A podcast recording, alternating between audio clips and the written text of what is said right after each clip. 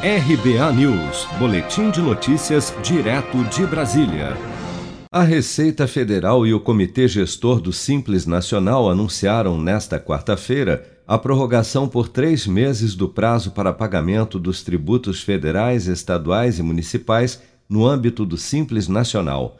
A Receita informou ainda que a medida também incluirá os MEIs, microempreendedores individuais. De acordo com a resolução, os impostos do Simples e do MEI que não forem pagos em abril, maio e junho deste ano poderão ser quitados em até seis parcelas a partir de julho, como explica o consultor Márcio Balducci. O período de apuração de março, que vence dia 20 de abril, vai, deve ser pago dia 20 de julho, até dia 20 de julho de 2021, tá? Então começa agora, que é o vencimento em abril somente. O, o, o, período de abril, que vence dia 20 de maio, vai ser pago em setembro, até dia 20 de setembro.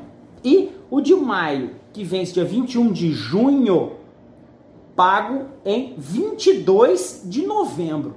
Então deram um lapso de tempo aí para ser dividido, tá?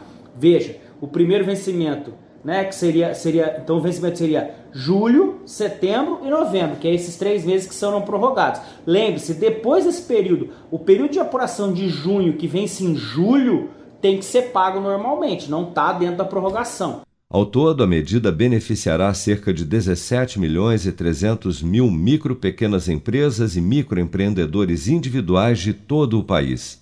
Eu vou poupar de montão e juntar o maior dinheirão vão fazer render e tem prêmios pra eu concorrer.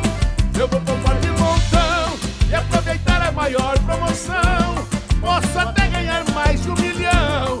É Sicredi é poupanção. Promoção Poupança Premiada Sicredi. A sua economia pode virar um dinheirão. Confira o regulamento em poupancapremiadasicredi.com.br e participe. Com produção de Bárbara Couto, de Brasília, Flávio Carpes.